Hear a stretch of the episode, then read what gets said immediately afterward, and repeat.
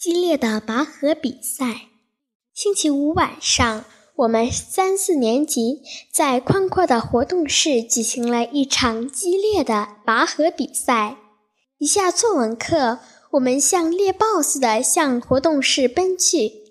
老师捧来了一根长似蛇的绳子和两条红领巾。不用猜，今天将要举行拔河比赛。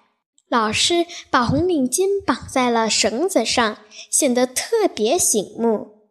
在这个时候，我们摩拳擦掌，跃跃欲试，像一个个准备打仗的士兵。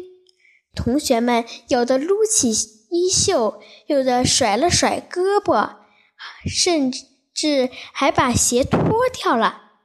终于要比赛了。我们双方各抓住了一半的绳子，排的队像麻花一样。开始这两个字就像兴奋剂一样，我们立刻使出了九牛二虎之力。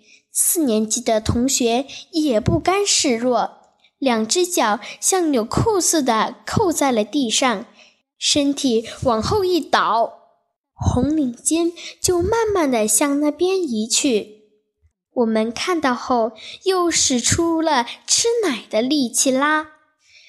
老师在旁边当啦啦队，大声喊：“加油，加油，往下压！”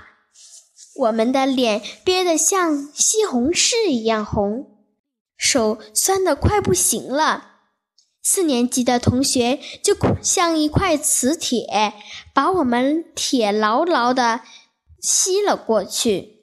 老师紧皱眉头，五官扭曲，脸上出现了惶惶不安的表情。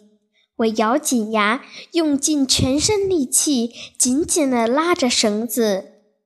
我身边的同学两脚直蹬直。身体不断的往下倾斜，似乎要坐到地上了，嘴里还发出啊啊的声音。突然，四年级的同学加大力气，用力一拉，我们一下子向前倒下去，红领巾移到了他们那边。唉，我们最后还是输了，虽然我们没有赢。但这场比赛让我明白了，做事要齐心协力才能成功。